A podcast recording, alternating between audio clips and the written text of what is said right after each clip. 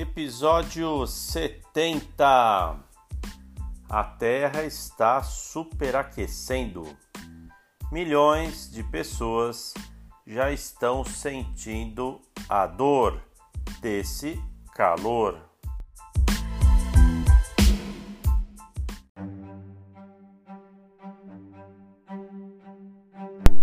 Nos últimos 60 anos, cada década tem sido mais quente que a última, e 2020 está prestes a estar entre os anos mais quentes de todos os tempos.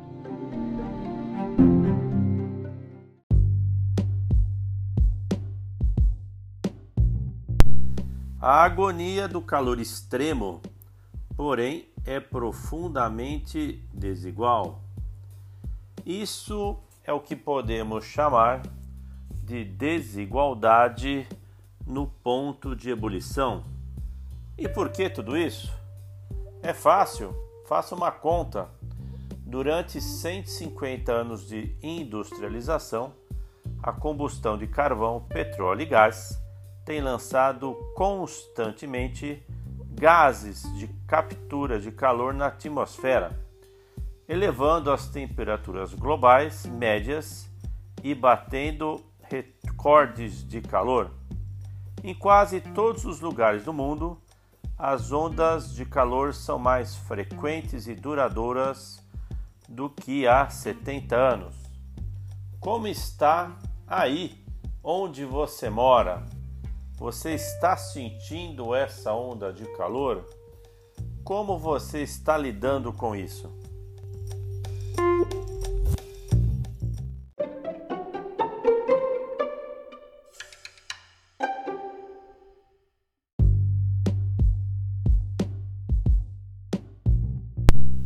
Você já parou para pensar como esse calor pode ser muito cruel para os mais desfavorecidos, os pobres e marginalizados? Sim, eles são mais vulneráveis ao calor. Eles não têm como pagar e ter um ar condicionado. Muitas vezes não possuem nem eletricidade. Muitos deles trabalham sob um sol escaldante ou necessitam da agricultura, essa agricultura que não se desenvolve com secas duradouras e aí o alimento não vem nem para ele, nem para a família. Não é como se você pudesse fazer as malas e ir embora. Então você vai e planta seu milho mais alto, acima da montanha. Ou, já que está calor, vamos tomar banho várias vezes por dia? Será que essa água ela é fácil de ter ou é muito cara? Você tem que guardar muitas vezes para as crianças. E para dormir? Você já deve ter dormido num quarto bem quente.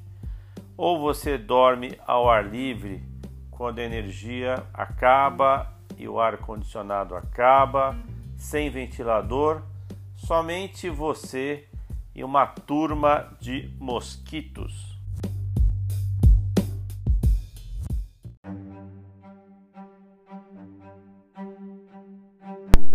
Você deve estar pensando, que exagero, isso ainda vai demorar a acontecer? Não calor extremo não é um risco futuro, é agora, já, now. Põe em risco a saúde humana, a produção de alimentos e o destino de economias inteiras. É pior para aqueles que estão na parte inferior da escala econômica na sua sociedade. Estão lá embaixo, bem na base.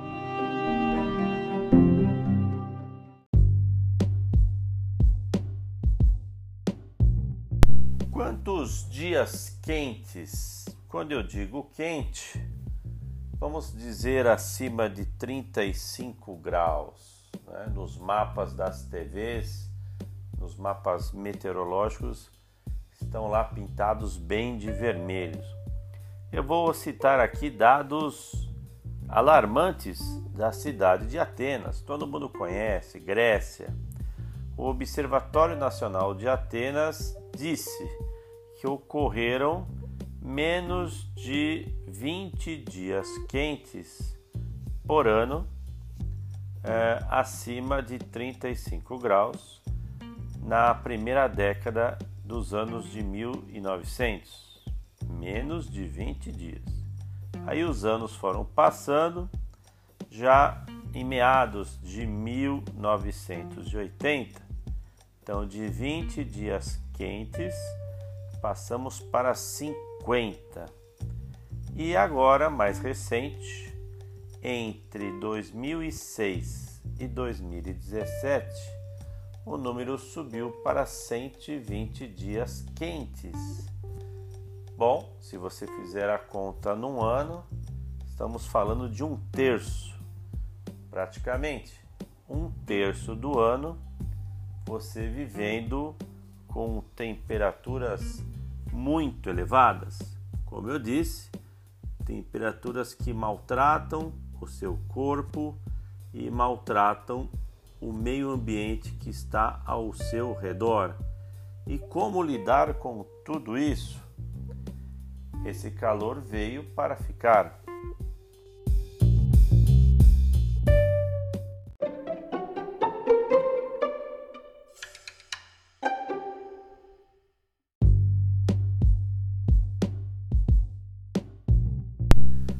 Exemplo, agora em território americano, Houston, né?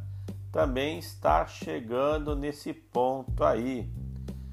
Não tanto quanto Atenas, mas já existe aí números que dizem que mais de 100 dias por ano, né, a cidade já tem essas temperaturas bem elevadas.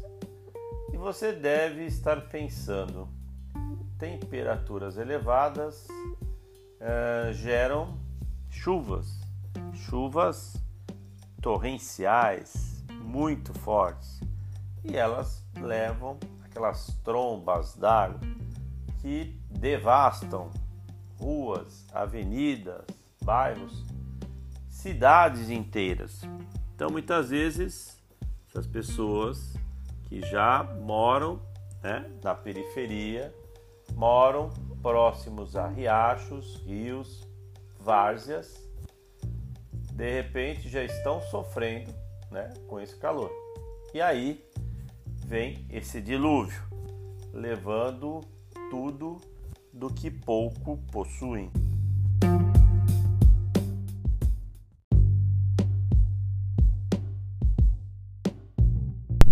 Você gosta de café?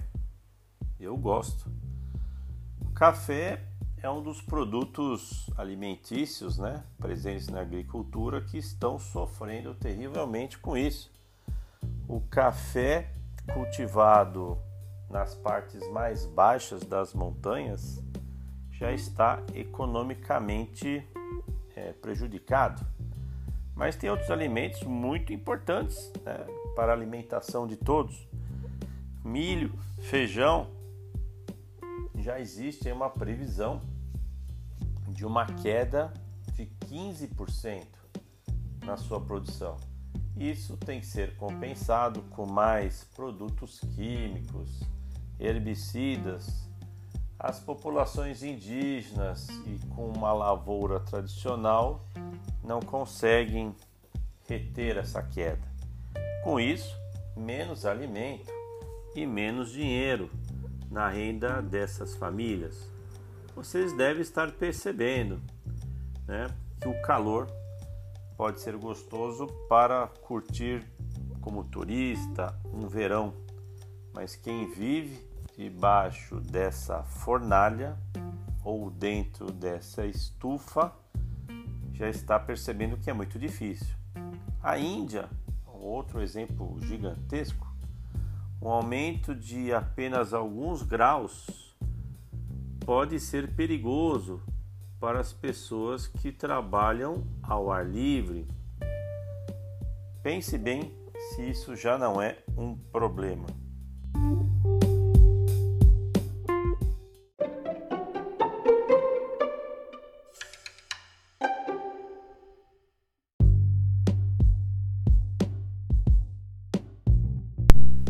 Mais uma informação técnica, científica, né, para você entender o problema do calor.